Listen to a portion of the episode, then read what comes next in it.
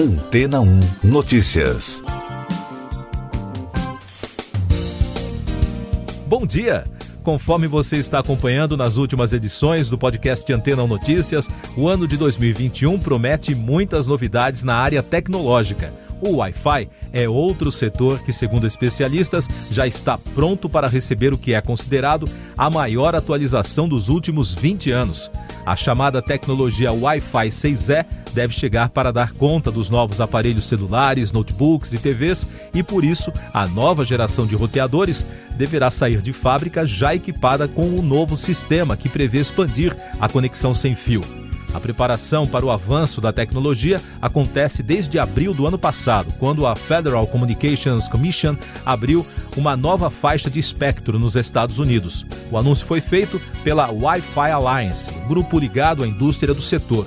Segundo as informações divulgadas, a aliança já trabalha na certificação da primeira onda de produtos com suporte para a nova tecnologia.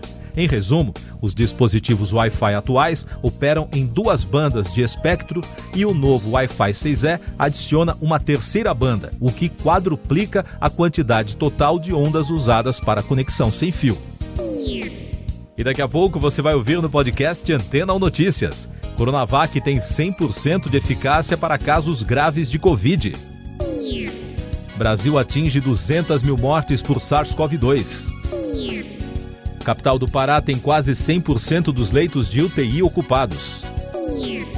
O governo de São Paulo anunciou que a vacina Coronavac da parceria Sinovac Instituto Butantan tem eficácia de 78% a 100% contra o SARS-CoV-2.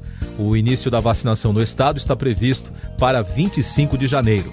O Instituto, além de pedir à Agência Nacional de Vigilância Sanitária autorização para uso emergencial do imunizante, já assinou um contrato com o Ministério da Saúde para aquisição de 100 milhões de doses da vacina até o mês de abril o Brasil atingiu a marca de 200 mil mortes por Covid-19 na quinta-feira, segundo o consórcio de veículos de imprensa, com base nos dados das secretarias estaduais de saúde.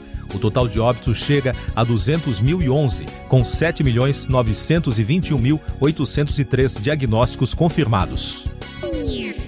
Segundo informações dos portais de veículos de imprensa dos estados, em Belém, quase 100% dos leitos de UTI com pacientes de Covid já estão ocupados. Na Grande São Paulo e no Rio de Janeiro, as prefeituras já estão realizando contratações emergenciais de leitos em hospitais particulares. Ao todo, 10 estados e o Distrito Federal apresentam alta na média móvel de mortes. Em Manaus, em duas semanas, a média de enterros diários na capital do Amazonas cresceu 80%, enquanto também cresce o número de óbitos em casa e filas de carros funerários em cemitérios.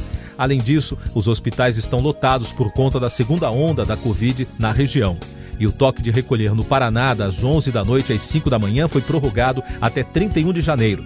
Conforme o decreto do governo estadual, a restrição não se aplica aos serviços essenciais. O objetivo é conter o aumento de casos da Covid e diminuir as internações.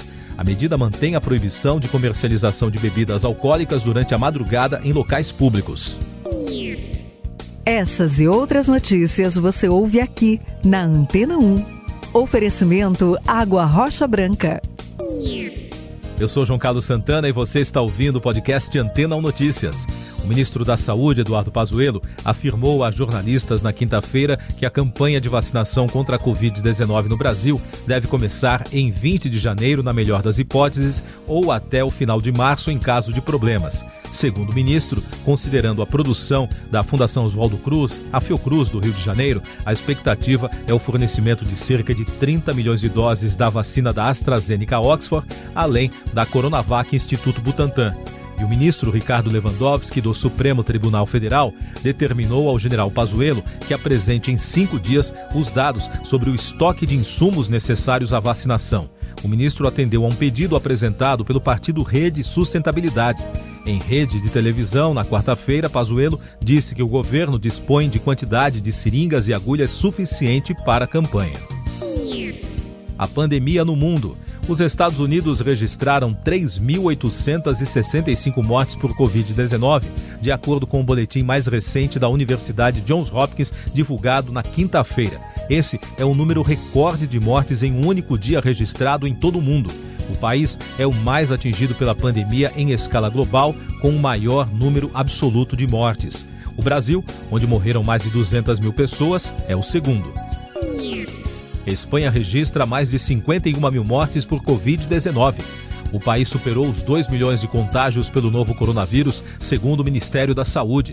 O território europeu chegou na quinta-feira aos 2 milhões 24.904 infectados e 51.675 mortos, de acordo com dados oficiais. Mas, segundo especialistas, os números estão subestimados. Isso porque um estudo divulgado em dezembro estimou que 10% dos 47 milhões de espanhóis já se infectaram com o vírus. Ainda sobre esse assunto, parlamentares americanos prometeram investigar a atuação das forças de segurança durante a invasão do Congresso por apoiadores do presidente Donald Trump na quarta-feira. Uma parte da população questiona se a entrada da multidão que vandalizou o Capitólio foi facilitada ou aconteceu por falta de preparo dos oficiais. A invasão também reverbera no Brasil. Em nota divulgada na quinta-feira, o ministro Edson Fachin, do Supremo Tribunal Federal, afirmou que a invasão do Congresso americano deve colocar em alerta a democracia brasileira. O ministro lembrou que o Brasil terá eleições presidenciais em 2022 e ressaltou que o resultado das urnas deverá ser respeitado. Justiça de São Paulo determina a volta de gratuidade do transporte para idosos. O Tribunal de Justiça do Estado concedeu um pedido de liminar para restabelecer a volta do transporte gratuito para a população entre 60 e 64 anos. Segundo a decisão, o decreto do governo estadual não se sobrepõe à lei do Estado, que determina a gratuidade a esse grupo. O fim da gratuidade no transporte para a faixa de idosos foi uma ação conjunta entre a Prefeitura e o governo de São Paulo. Entidades estudantis e alunos estão pedindo nas redes sociais o adiamento das provas do Exame Nacional do Ensino Médio, o Enem. Para fortalecer o pedido, a União Brasileira dos Estudantes Secundaristas disse que vai entrar com uma nova ação judicial pedindo o adiamento. Segundo a entidade, o Ministério da Educação e o INEP não apresentaram um plano confiável de segurança sanitária para a prova. Por outro lado, o Instituto Nacional de Estudos e Pesquisas Educacionais disse que divulgou no mês de novembro medidas sanitárias previstas para reduzir aglomerações durante a aplicação do Enem. De acordo com o INEP, a ocupação das salas deve ser de 50% da capacidade original. Bitcoin bate recorde e sistema sai do ar alguns operadores brasileiros do mercado de bitcoins enfrentaram problemas de instabilidade provocados pelo alto volume de transações na tarde de quinta-feira, quando a criptomoeda bateu novo recorde e chegou a 220 mil reais. Entre quarta e quinta, foram negociados o equivalente a 145 milhões de reais neste mercado. O valor total das operações envolvendo as criptomoedas superou na quinta-feira a marca de um trilhão de dólares, impulsionado pela correria pelo Bitcoin. Segundo dados apurados pelas empresas de acompanhamento do setor, o recorde ocorre conforme governos ao redor do mundo ampliam liquidez para lidarem com os efeitos econômicos da pandemia. E não foram só os investidores em bitcoins que ficaram muito felizes na quinta-feira. O dia foi de marcos históricos para a Bolsa Brasileira. O Ibovespa, o principal índice da B3, não apenas superou os tão esperados 120 mil pontos, como ultrapassou os 122 mil pontos, um novo recorde do pregão, resultado de uma alta de 2,76%.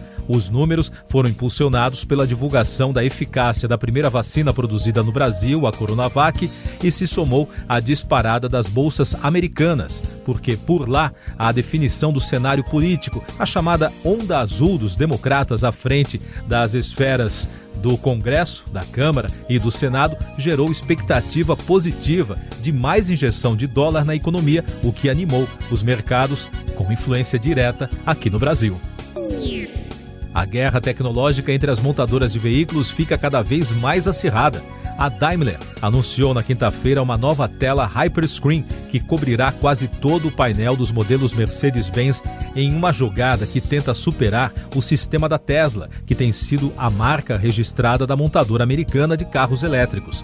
A novidade será lançada no modelo EQS, um novo sedã totalmente elétrico da Mercedes, que será revelado neste ano fundador da Tesla, se torna o homem mais rico do planeta. Elon Musk se tornou na quinta-feira o homem mais rico do mundo com a disparada das ações da empresa fabricante de veículos elétricos na Bolsa de Valores, segundo o levantamento da agência Bloomberg. Com isso, o empresário de 49 anos, que também dirige a SpaceX, superou Jeff Bezos, o fundador da Amazon, que desde 2007 era até então o homem mais rico do mundo. Voltamos a falar da pandemia de coronavírus no podcast Antena Notícias. A Agência Italiana de Medicamentos aprovou a comercialização e uso da vacina anti-Covid da farmacêutica americana Moderna. Com o anúncio, o imunizante se torna o segundo a receber autorização na Itália depois da vacina da Pfizer BioNTech. Além da União Europeia, os Estados Unidos e o Canadá já estão aplicando a imunização da Moderna e Israel autorizou o uso emergencial.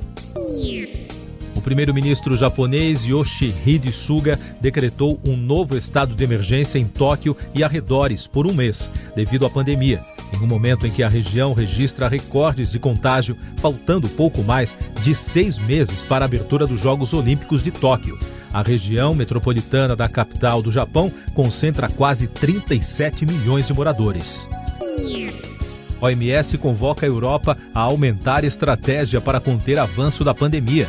O diretor da Organização Mundial da Saúde para a Europa, Hans Klug, pediu às autoridades da União Europeia medidas mais rígidas diante do avanço da nova variante do coronavírus no mundo, em especial pela Ásia. Ele afirmou que é preciso generalizar o uso de máscaras, limitar as reuniões sociais, respeitar a distância física, lavar as mãos e combinar todas essas medidas com sistemas de detecção e de localização, além de isolar os pacientes. Um estudo argentino publicado pelo The New England Journal of Medicine concluiu que a administração de plasma de convalescente a pacientes com Covid-19 nas primeiras 72 horas da doença reduz pela metade o risco de quadro clínico grave. Segundo o infectologista Fernando Polac, a técnica é uma alternativa se alguém com mais de 65 anos se infectar. Você confere agora os últimos destaques do podcast Antena Notícias, edição desta sexta-feira, 8 de janeiro. Segundo um estudo conduzido pela Pfizer e pela University of Texas Medical Branch, a vacina contra a Covid-19 desenvolvida pelas farmacêuticas e subiu para cinco o número de mortos na invasão do prédio do Congresso dos Estados Unidos na quarta-feira, com a morte de um policial que tentou impedir a ação dos apoiadores do presidente Donald Trump no local. Nas redes sociais, o deputado republicano Dean Phillips lamentou a morte do agente. A identidade do oficial que trabalhava no Capitólio não foi revelada. Siga nossos podcasts em antena1.com.br. Este foi o resumo das notícias que foram ao ar hoje na Antena 1.